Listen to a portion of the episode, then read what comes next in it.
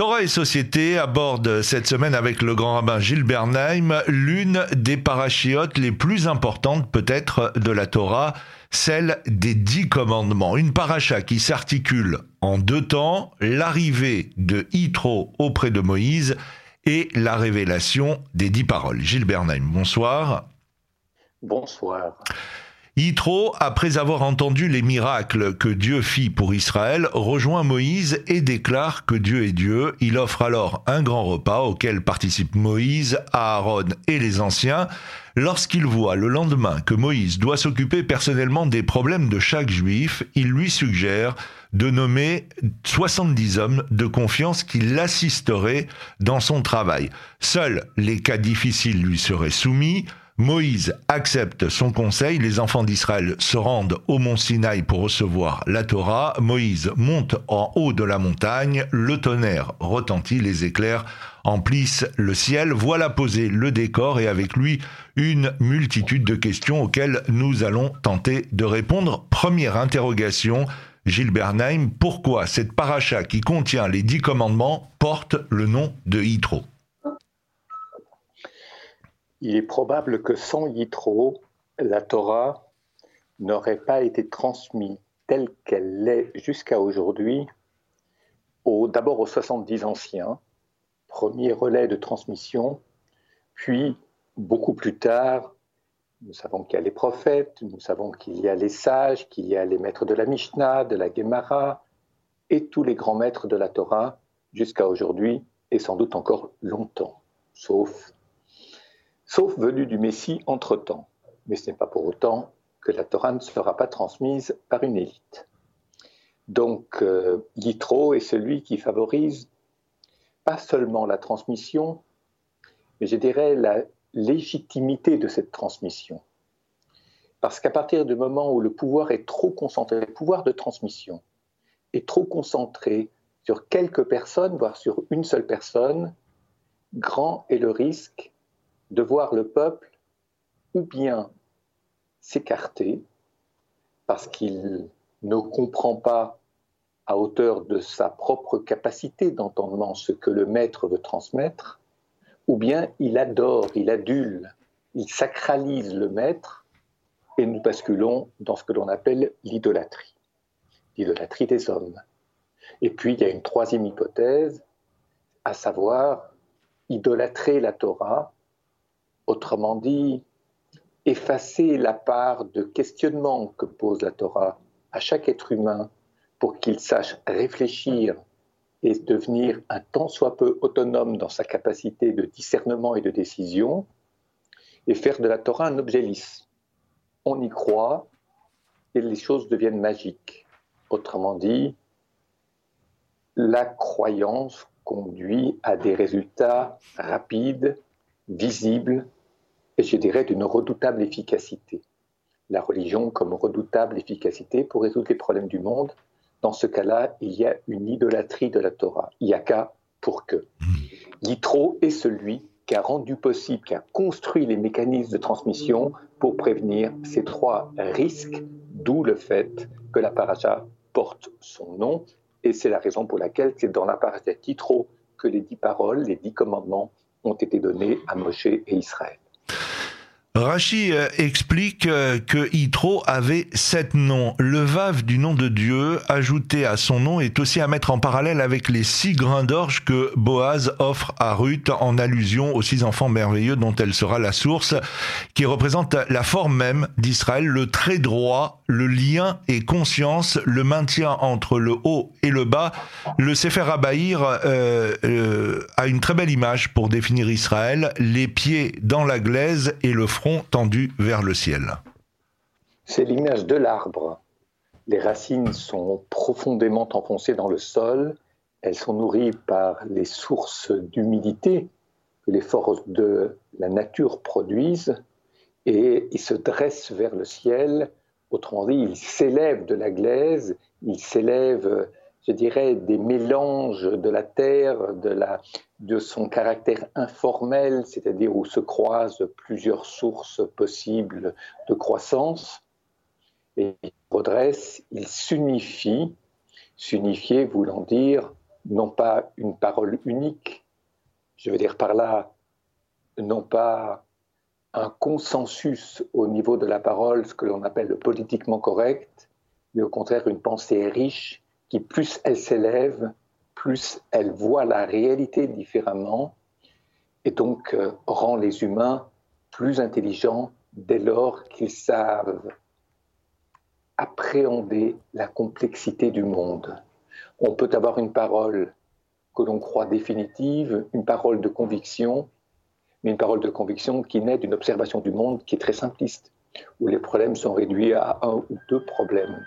Cette complexité, c'est sa richesse, et pour ça, les arbres ont des ramifications, et il faut accepter qu'il y ait des ramifications dans la Torah, c'est-à-dire 70 manières d'appréhender et de donner du sens aux lois de la Torah et aux récits de la Torah.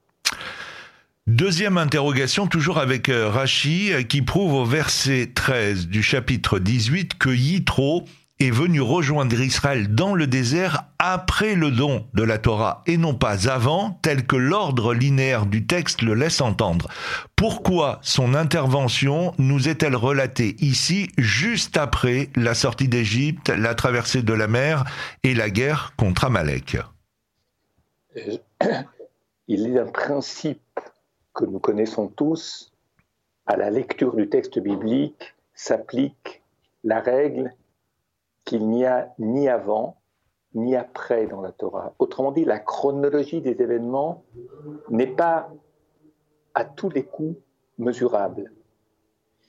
De fait, s'il n'y a pas d'avant et qu'il n'y a pas d'après, cela peut jeter un trouble sur la cohérence du texte, sur le mode chronologique bien sûr. À quel moment se situe tel événement? Parfois, il y a des inversions dans le texte.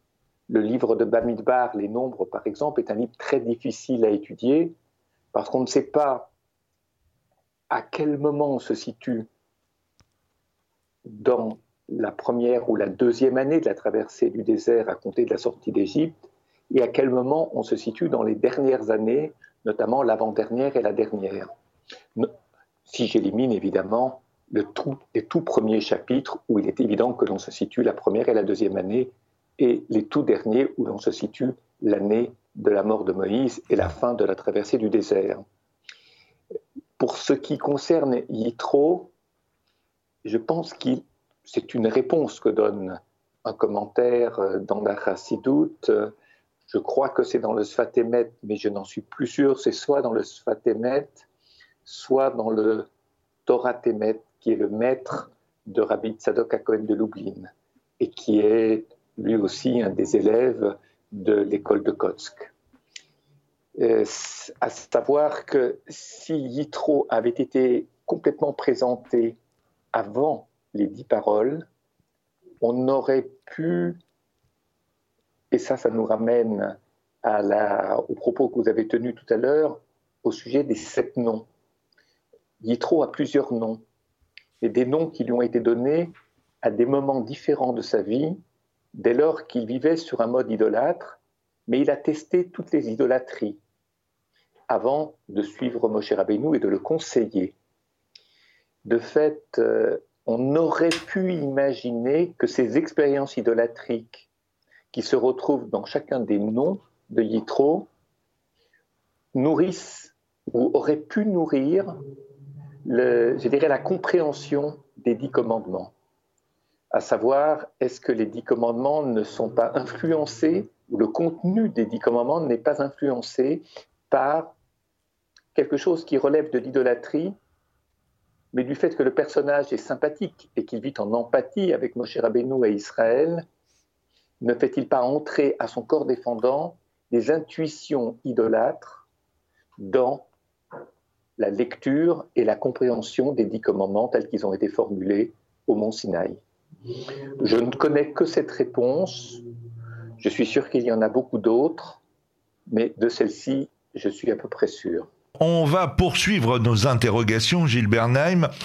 Comment interpréter les recommandations que Yitro délivre à Moïse et qui semblent concerner l'organisation hiérarchique de la justice? Pourquoi en faire un chapitre de la Torah comme si il fallait organiser la justice avant de recevoir la Torah? Mais vous savez, organiser la justice, ça donne l'impression que c'est l'organisation de la vie des tribunaux, euh, la jurisprudence, euh, les châtiments. C'est plus que ça, en fait, ce à quoi Yitro a contribué. Lorsqu'on parle de justice, de mishpat, on parle aussi de faire la paix, rendre possible une pacification des relations. Le but de la justice n'est pas de privilégier un et de détruire l'autre. Le but de la justice est de rapprocher des gens qui sont en conflit pour qu'ils puissent à nouveau se parler. Alors cela ne peut se faire qu'avec des sanctions qui réparent les préjudices ou qui sont censées les réparer. C'est vrai. Mais lorsqu'on parle de justice, on parle de mishpat, on parle de Bedin, tribunal se dit Bedin, la maison du din, la maison du discernement. Maison du discernement, à savoir qu'il faut savoir discerner entre une chose et une autre où l'on est tenté, ou chose et l'autre que l'on est tenté d'amalgamer, de confondre. Chaque problème est un dossier en soi, comme disent les juristes aujourd'hui, et aucune situation n'est identique à une autre. Il peut y avoir des nuances qui nous échappent, et qui infléchissent légèrement non seulement la perception que l'on a du problème, mais aussi le jugement que l'on peut porter sur ce problème. Qui dit discernement dit clarté. Et de fait, euh, il faut avoir l'esprit clair, il faut savoir se distancier un tant soit peu de la réalité pour l'observer sous tous les angles ou sous des angles divers avant de se prononcer.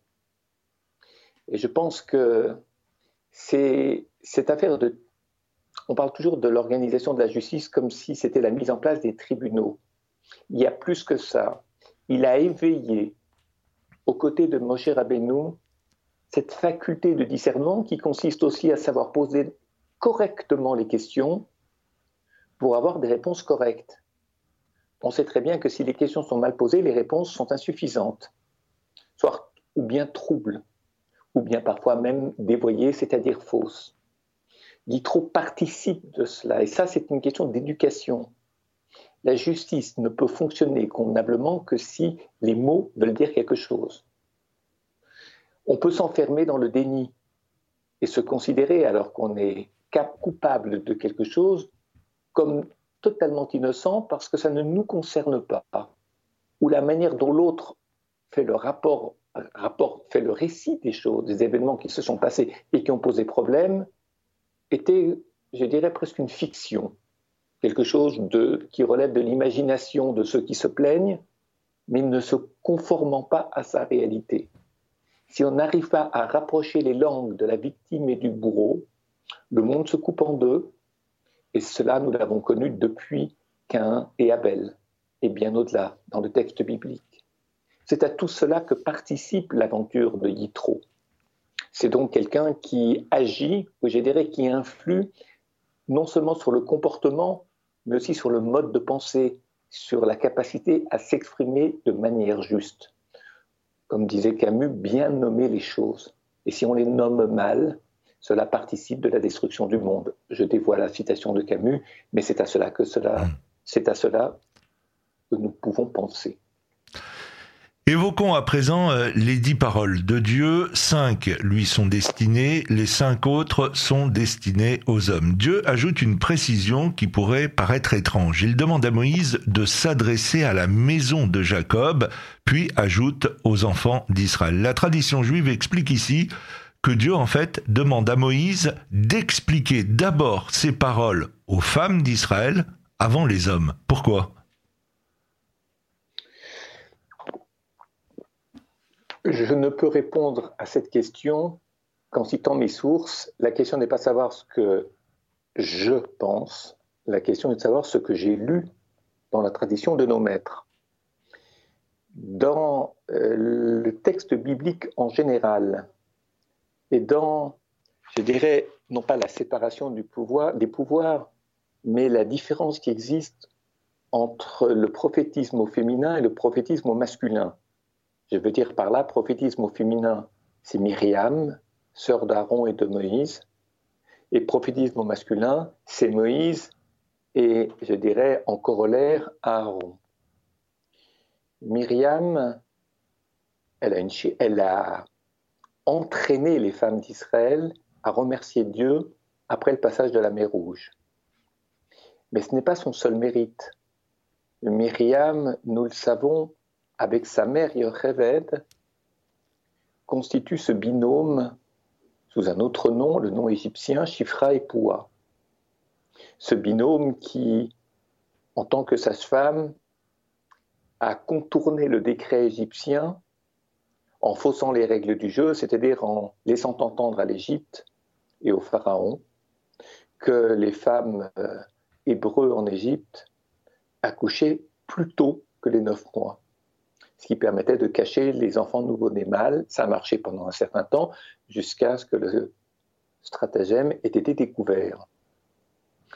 Elle a sauvé des vies d'enfants qui étaient conçus mais qui n'auraient pas pu naître au sens qu'ils auraient été, en tout cas ni naître ni vivre, dans la mesure où ils auraient été tués dès l'accouchement. Il faut aussi rappeler que Myriam est cette femme qui a prophétisé la naissance de Moïse auprès de ses parents, qui voulaient, après la naissance d'Aaron et de Myriam, ne plus avoir d'enfants parce qu'ils ne voulaient pas voir autant de meurtres sous leurs yeux de leurs propres enfants mâles. Mais ça mettait fin à toute naissance, parce qu'en écartant, par crainte de la tuerie des enfants mâles, la naissance des garçons, ben, cette attitude détruisait tout engendrement et donc toute descendance. Et elle a prophétisé la naissance de Moïse, et l'on sait le rôle que Moïse a joué auprès d'Israël. Elle a rendu possible une naissance je dirais, une conception qui n'aurait pas pu même se faire. Et à plus forte raison d'une naissance, et à plus forte raison de l'histoire au-delà de cette naissance. Et on comprend mieux à partir de cette observation pourquoi Myriam est très associée dans le Midrash à la capacité d'écoute, c'est-à-dire à une capacité chez elle à parler à la juste mesure de la capacité d'écoute de ses interlocuteurs parce qu'elle savait parler aux enfants, du fait qu'elle avait sauvé des naissances, qu'elle avait rendu possible des conceptions des naissances d'enfants, eh bien, les enfants le lui rendaient bien. Je dirais qu'elle était une excellente communicatrice auprès de cette sphère qu'on appelle les enfants. Les adultes qui savent parler aux enfants parlent également aux adultes à la juste mesure de leur capacité d'écoute et d'entendement. Et pour répondre à votre question, à partir du moment où, sous couvert du prophétisme de Myriam, on appelle, je ne dirais pas le genre parce que ça a pris un autre sens aujourd'hui, cette sphère que l'on appelle le féminin, je ne parle pas que des femmes, mais il y a des hommes aussi qui ont une dimension féminine en eux, qui sont plus artistes, plus poètes, qui ont une vie intérieure riche, une vie religieuse, une vie profonde, et pas seulement faite de décisions, d'actions, de gestion du monde, bien cette dimension, elle est indispensable pour que Moïse, qui est plus un exécutant, c'est-à-dire qui prend la parole divine et qui incite le peuple à exécuter, encore faut-il que cette parole soit audible pour le peuple. Et c'est Myriam qui, sachant parler à tout un chacun d'Israël, je l'ai dit à l'instant, facilitait chez le peuple, chez chacun du peuple, une bonne écoute de la parole de Moïse, ce qui peut aider à comprendre la raison pour laquelle Beth Yaakov est placé en premier dans l'ordonnancement du texte. Alors, je le disais... Yaakov étant la dimension féminine dont nous avons parlé, mais vous l'aviez compris. Mhm. Alors je le disais, euh, on va dire un mot euh, sur euh, sur les dix commandements. En fait, un mot. il y aurait il y aurait des heures d'émission à, faire sur sur le sujet, mais en relisant les dix commandements, quelque chose m'a interpellé. Les, je le disais, il y a cinq commandements qui sont destinés à Dieu et puis cinq autres qui sont destinés aux hommes c'est assez étrange parce que dans les, les cinq premiers, je suis l'Éternel ton Dieu, tu n'auras pas d'autre Dieu que moi, tu ne te prosterneras pas euh, devant des idoles et tu n'invoqueras pas mon nom en vain. Alors, je trouve que c'est assez paradoxal parce que euh, Dieu nous demande de euh, le considérer comme le seul et unique Dieu et en même temps bah on peut pas l'appeler euh, par son nom. Euh, on peut euh, peut pas l'interpeller par son nom tout le temps. C'est assez paradoxal non?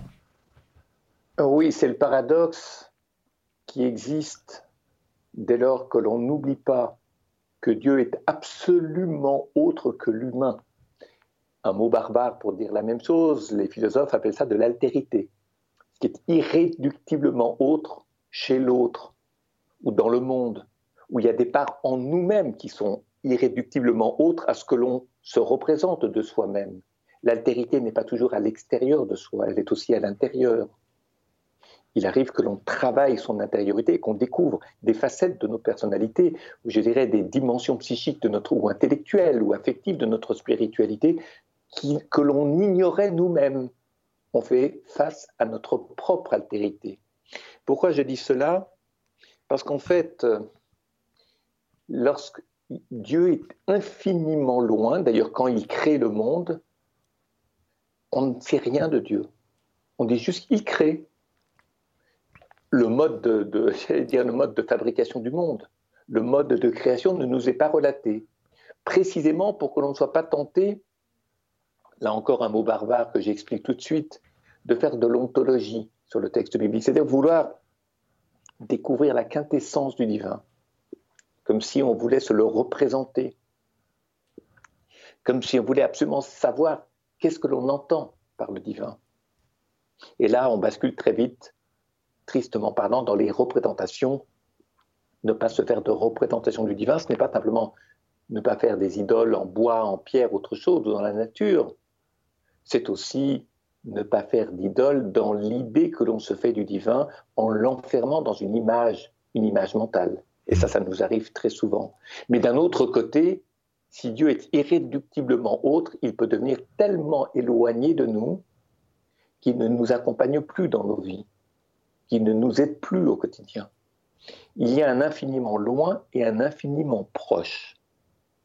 L'infiniment proche, c'est lorsque on parle à Dieu, ou lorsqu'on se ressource, lorsqu'on est en difficulté ou lorsqu'on est triste, etc., qu'on se ressource dans une forme, pardon, entre guillemets, de compagnonnage, de dialogue avec Dieu. Dieu comme un père, un ami, un compagnon de route. Et je ne fais allusion à rien, à personne. Je fais simplement allusion à un besoin de l'humain, de trouver dans la transcendance divine de l'aide, de l'accompagnement une source d'amour également, de consolation également. C'est cet écart entre l'infiniment loin et l'infiniment proche qui nous aide à vivre et je dirais à assumer ce paradoxe. Les deux ne se rencontrent pas.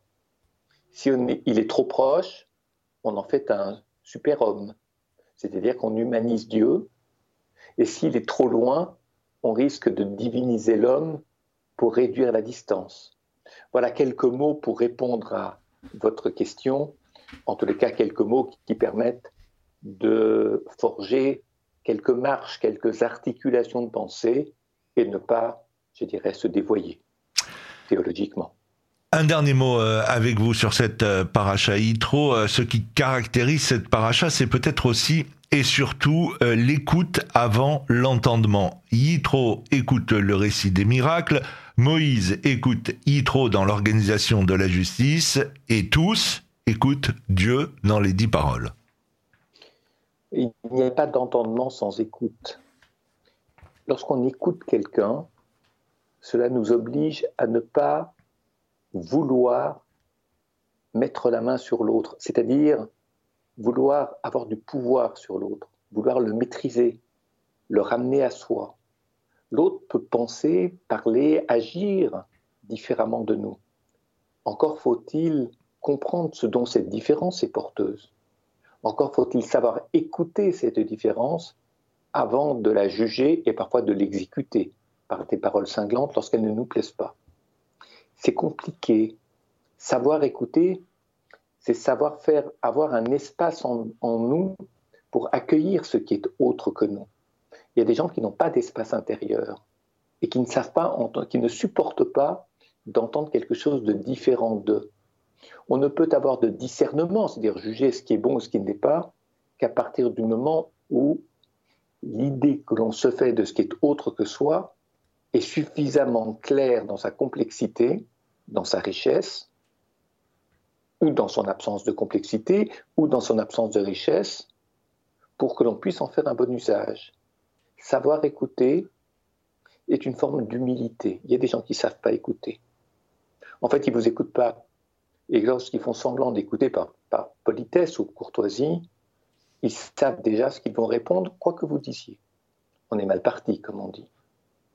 Et je pense que la bonne écoute favorise l'entendement, l'intelligence humaine, la capacité à poser des mots justes dans la relation de manière à ne faire de l'autre ni un étranger ou un adversaire, ni quelqu'un qui est tellement proche de nous et qu'on en arrive à sacraliser parce qu'il nous ressemble, ce qui est une manière de se sacraliser soi-même, peut-être. Gilles Bernheim, Torah et Société, on se donne rendez-vous la semaine prochaine pour euh, un nouveau numéro. Bonsoir.